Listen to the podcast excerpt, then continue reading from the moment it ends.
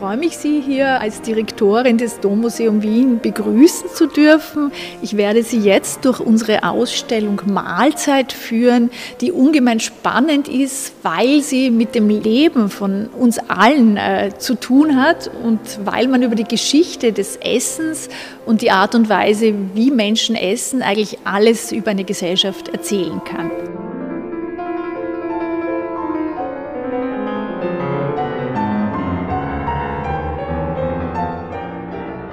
Ich erfahre durch die Art und Weise, wie und was Menschen essen, wie es um ihre wirtschaftliche Situation bestellt ist, wie es um die Geschlechterverhältnisse bestellt ist, wie es um die Machtverhältnisse bestellt ist, welche kulturellen Praxen werden gepflegt, welche religiösen Traditionen gibt es, also gibt es Fastentage, nicht Speisegebote.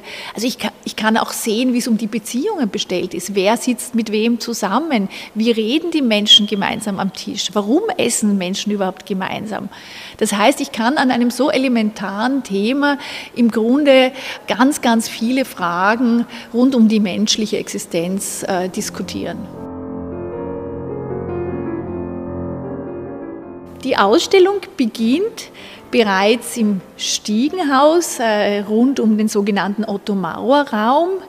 Da blicke ich auf eine Wand und sehe mehrere ganz wunderbare farbintensive Fotografien.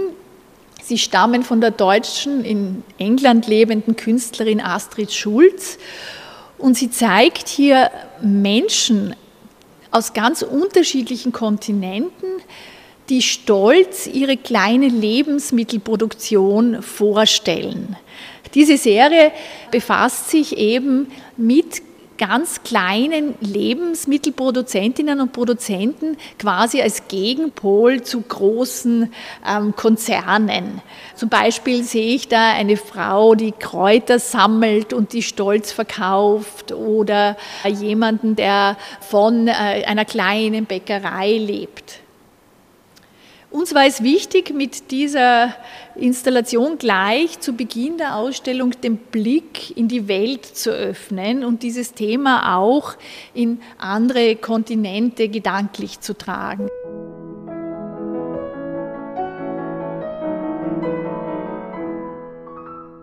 Wir haben in unserer Ausstellung frühe mittelalterliche Werke, aber auch mehrere extra für diese Ausstellung entworfene Gegenwartsprojekte von Künstlerinnen und Künstlern, die sich zu dem Thema auseinandergesetzt haben.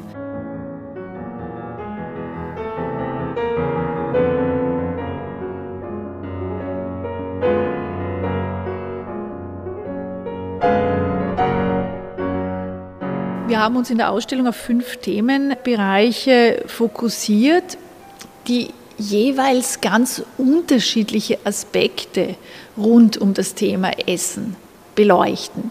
Da geht es einerseits um existenzielle Fragen, inwieweit hat das Essen mit mir, meinem Leben zu tun, von der Geburt bis zum Tod. Dann geht es aber auch um Fragen der Sinnlichkeit. Ähm, warum hat die Kunst, hat der Mensch so gerne so farbenfrohe, üppige Lebensmittel, äh, weil sie Metaphern der Lebensfreude, des Lebens überhaupt sind. Dann haben wir eher eine soziologische Blickrichtung in einem Raum. Äh, wir haben den Tischgemeinschaften genannt. Da stellen wir die Frage, wie Menschen zusammen essen. Was macht dieser Tisch, an dem man gemeinsam sitzt, äh, mit uns? Welche Rolle hat er als Ort? der Gemeinschaftsbildung, aber auch der Exklusion, des Ausschlusses, also wer hat welchen Platz, wer kriegt das beste Stück. Dann haben wir einen Bereich, ähm, wo wir nochmal ganz verdichtet gesellschaftspolitische Fragen stellen. Also wer ernährt sich wie, wo auf der Welt? Wie steht es um das Thema Ernährung und Klimawandel?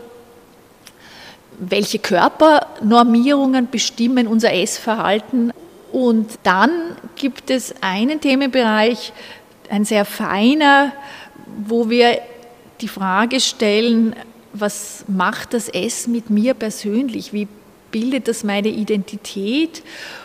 Und was bedeutet auch das Alleinessen als Ort der Reflexion und des Nachdenkens? Also bewusst auch eine positive Sichtweise des Alleinessens. Das heißt ja immer so, äh, Gemeinschaft und Tischgemeinschaft ist schön und der oder die allein ist, ist einsam und wir wollten dem auch so einen Gegenpol setzen, dass das auch so ein Ort der Ruhe sein kann und der Auseinandersetzung mit meiner Persönlichkeit. Da haben vor allem Künstlerinnen sehr viel sich zu diesem Thema geäußert, indem sie Lebensmittel oder auch Küchengeräte dazu benutzt haben, ihre Rolle als Frau in der Gesellschaft zu hinterfragen.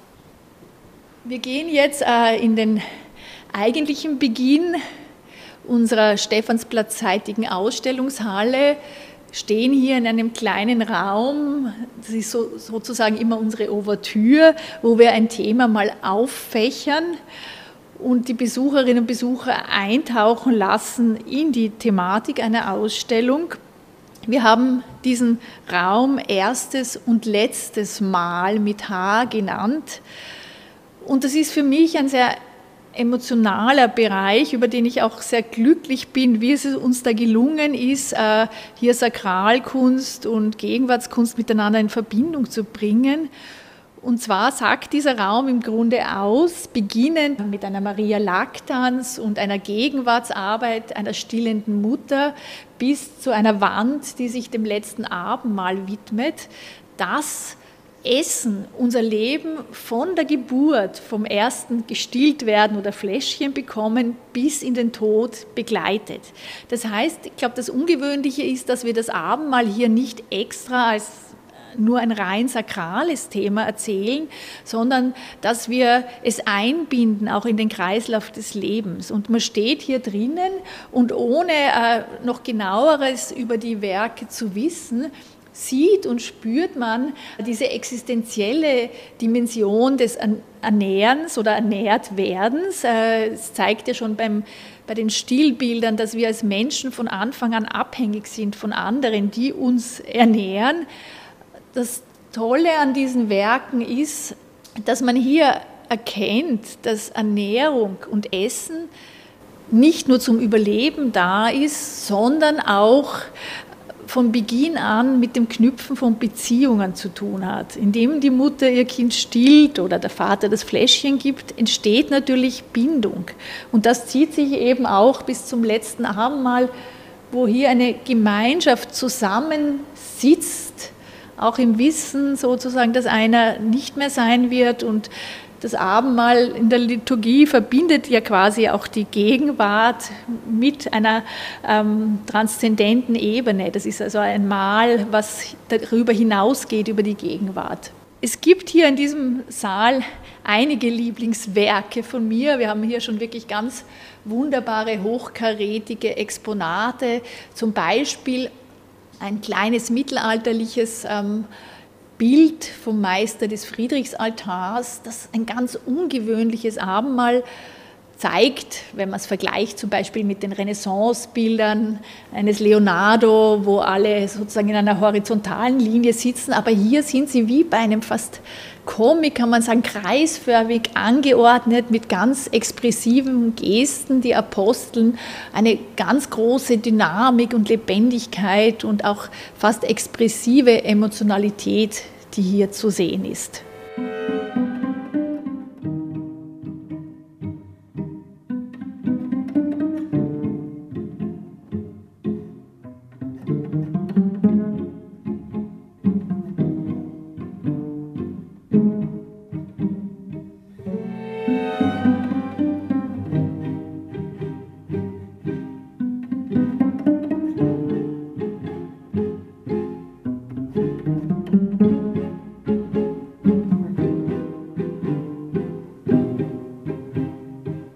Tauchen jetzt in den zweiten Raum dieser Ausstellung ein, der ungemein intensiv und dicht ist.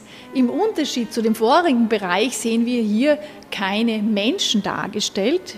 Wir haben diesen Raum Sinneslust und Vergänglichkeit genannt und verbinden quasi auf den gegenüberliegenden Wänden hier zwei Themen. Einerseits auf der einen Wand sind wunderbare Stillleben zu sehen, barocke, ein fantastisches Prunksstilleben, ein barockes, aber auch gegenwärtige Arbeiten, die dieses Stilleben-Motiv in einen heutigen gesellschaftspolitischen Kontext stellen, indem sie äh, die formalen Aspekte des Stilllebens verbinden mit Themen der Lebensmittelverschwendung oder auch Nachhaltigkeitsfragen.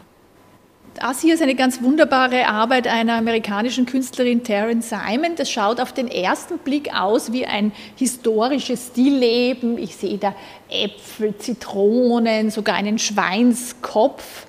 Wenn ich dann genauer hinblicke, entdecke ich, dass oder mich mit dem Werk beschäftige, dass das der Raum ist am John F. Kennedy Flughafen in New York, wo die gesammelten Lebensmittel sind, die innerhalb von wenigen Stunden den Leuten abgenommen wurden, weil man äh, in die USA keine Lebensmittel einführen darf. Also, und und die, die werden alle weggeschmissen. Ja? Äh, also die Künstlerin nimmt Bezug auf die historische Tradition des Stilllebens, aber verbindet das mit einem sehr kritischen Kommentar zur Lebensmittelverschwendung. Ganz faszinierend äh, ist hier auf dieser Wand ein Bild, äh, vielleicht schaut es kurz vom ersten Blick aus wie ein Bild, es ist aber ein, ein Video, ein, eine Animation eines äh, französischen Gegenwartskünstlers, der hier ein traditionelles Stillleben, wie wir es aus der Kunstgeschichte kennen, in ganz viele Einzelbilder zerlegt. Und ich sehe quasi, wie die Äpfel, die Orangen langsam verwesen, also den Prozess der Vergänglichkeit, der ja auch symbolisch ist für das Leben überhaupt. Aber wenn ich länger davor stehe, bemerke ich auch, dass es wieder in die andere Richtung geht, dass aus dem Verwesten wieder die äh, Früchte quasi sich zurückbilden und wieder lebendig werden, also eine Art Auferstehung.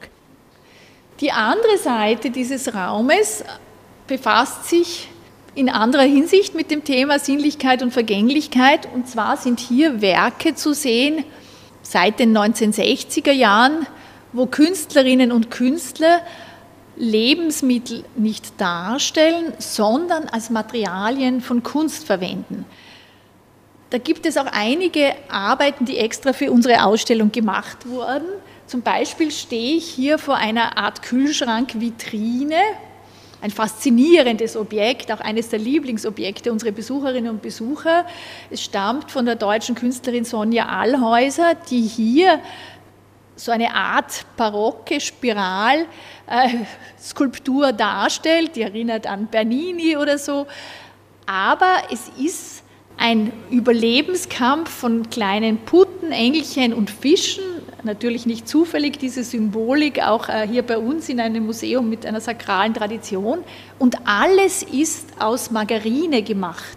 Das heißt, wenn wir dieses Objekt äh, nicht entsprechend kühlen würden, dann würde es hier zerfließen. Also das heißt, der Vergänglichkeitsaspekt ist in der Materialität drinnen.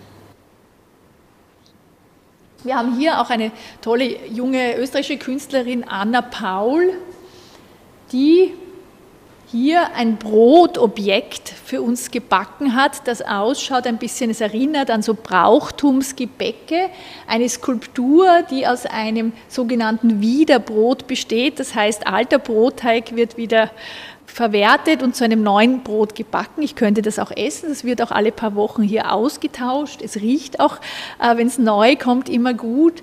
Äh, das Interessante ist, dass Anna Paul die Grenzen zwischen Lebensmittelproduktion, Verkauf und Kunstmarkt überschreitet, indem sie diese Skulpturen einerseits in Museen zeigt, aber dann immer wieder auch Stände auf Märkten, am Naschmarkt, Bauernmarkt zum Beispiel macht und dort ihre Kunstobjekte quasi zum normalen Brotpreis verkauft. Also sie geht noch eine Spur weiter als die Künstler der 60er Jahre wie Beuys oder ähm, Dieter Roth, die auch schon mit Gewürzen, mit Fett, mit Schokolade gearbeitet haben, indem sie auch bewusst sozusagen die, die institutionalisierten Grenzen zwischen Kunst und Lebensmittelproduktion überschreitet.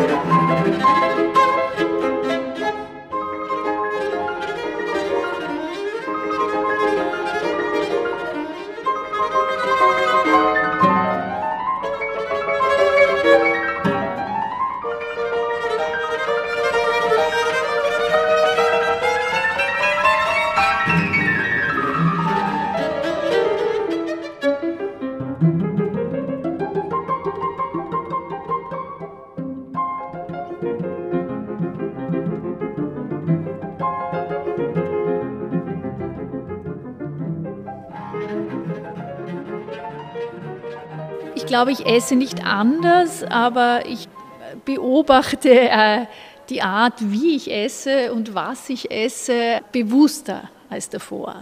Also mir ist der Moment des äh, Mahlhaltens, aber auch ja, die ganzen Themen rund äh, um das Essen, welche Bedeutung hat, viel bewusster als vorher. Zum Beispiel habe ich nicht gewusst, welche enorme auch ähm, juristische Bedeutung das Essen in der Kulturgeschichte hatte. Dass man zum Beispiel bis ins 11. Jahrhundert wenn man einen Vertrag quasi unterzeichnet hat, den nicht wie heute mit einer Signatur unterzeichnet hat, sondern sich gemeinsam zum Essen gesetzt hat. Und dann war der besiegelt. Das heißt, das ist mir im Laufe des Kuratierens so bewusst geworden, dass Essen und Mahlhalten viel, viel mehr Dimensionen hat, als wir oft allgemein wissen.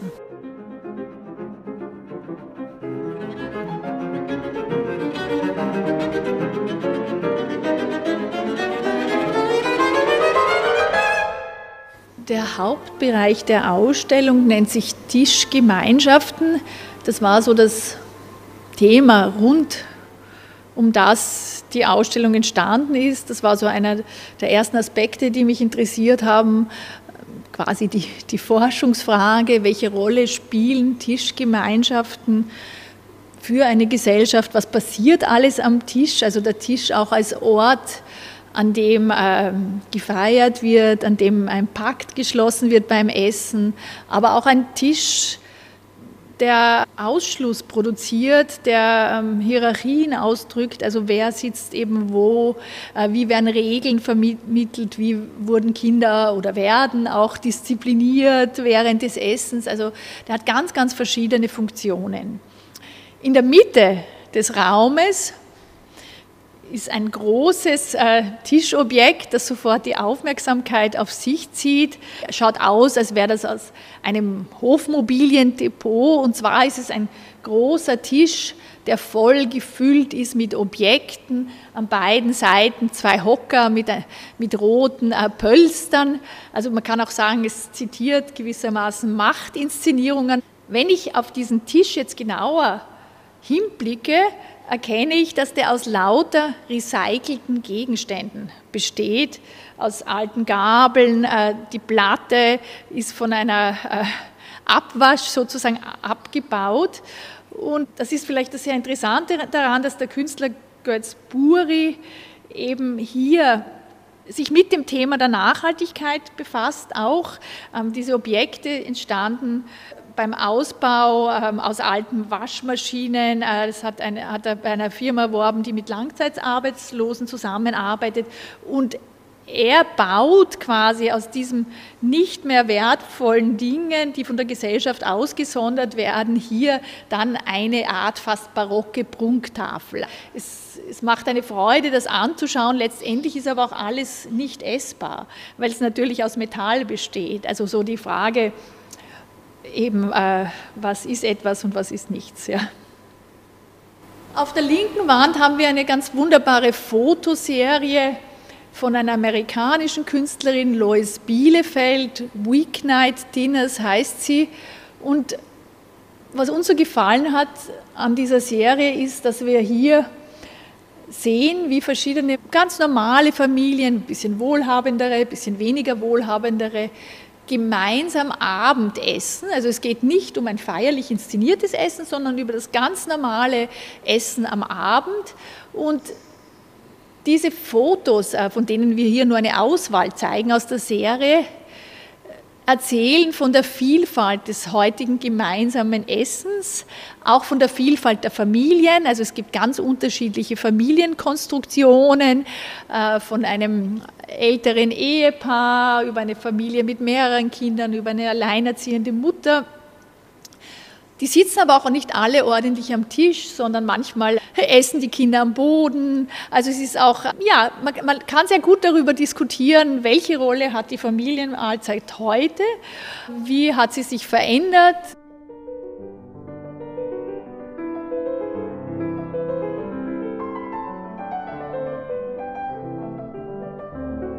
In diesem Bereich der Ausstellung, wir haben ihn Politik auf dem Teller genannt, sind Werke zu sehen, die aus ganz unterschiedlichen Perspektiven sich gesellschaftspolitisch mit der Ernährung befassen. Auch hier gibt es einen Tisch, der extra für unsere Ausstellung gemacht wurde, und zwar von dem amerikanischen Kollektiv Desert Art Lab. Das sind für mich sehr spannende Künstlerinnen, weil sie sich mit Essen und Klimawandel befassen, also ein hochaktuelles Thema, aber sie tun das nicht in einer anklagenden Weise, sondern in einer konstruktiven, indem sie Rezepte sammeln, die zum Teil auch auf indigene Praxen zurückführen für eine Ernährung in Zeiten einer trockeneren Zukunft. Und was man hier sieht, ist dieses Dinner, das Sie da vorschlagen. Äh, man sieht Kakteen auf weißen Keramiktellern in Erde eingebettet und dann auch eine Menükarte, wo ein mehrgängiges Abendessen hier vorgeschlagen wird oder serviert wird, dass man kochen kann mit Pflanzen auch in einer trockenen Zukunft. Im hinteren Teil der Ausstellung sind mir die zwei einander zugewandten Hauptwände äh, sehr wichtig, weil wir hier den Blick noch einmal in andere Kontinente werfen. Wir haben auf der einen Seite eine große Wandgestaltung mit riesigen Töpfen, wo man sieht die Spuren des Feuers an der Unterfläche. Diese Arbeit stammt von der saudi-arabischen Künstlerin Maha Malou, die sich sehr stark mit den Esstraditionen ihrer Heimat befasst hat, hier auf Märkten ausgesonderte äh, Töpfe eben von nomadischen Kulturen gesammelt hat und daraus so wunderbare Kunstinstallationen bastelt. Auf der anderen Seite gegenüber sind vier Sessel zu sehen, wo ich mich hinsetzen kann, gegenüber von Bildschirmen. Ich bin quasi eingeladen als Besucherin und Besucher, mich äh, da niederzusetzen. Und das ist eine Arbeit einer nigerianischen Künstlerin, Sinasa Weaver, die in Los Angeles lebt und die hier in dieser Serie Table Manners Menschen ihrer Heimat im Ogoniland in Nigeria porträtiert hat bei ihrem alltäglichen Essen. Und ich sehe diese Menschen, die da essen, kann mich ihnen gegenübersetzen. Das ist eine ganz ungewohnte Erfahrung, wenn ich plötzlich äh, gegenüber von jemandem sitze, der isst, höre auch die Geräusche des Essens und sie möchte eben die Vielfalt äh, der Esstraditionen ihrer Heimat zeigen.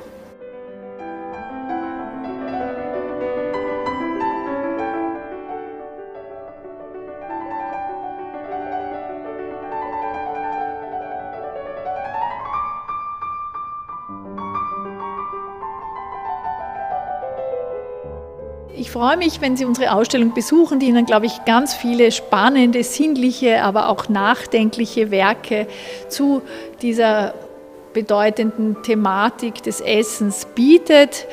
Sie läuft noch bis zum Sommer und wir haben ganz unterschiedliche Vermittlungsprogramme auch, auch Kreativworkshops, Abendveranstaltungen, wo ich mit verschiedenen Expertinnen über das Thema diskutiere. Vielleicht komme ich ja da mit dem einen oder der anderen von Ihnen ins Gespräch und wünsche Ihnen einen genüsslichen Rundgang.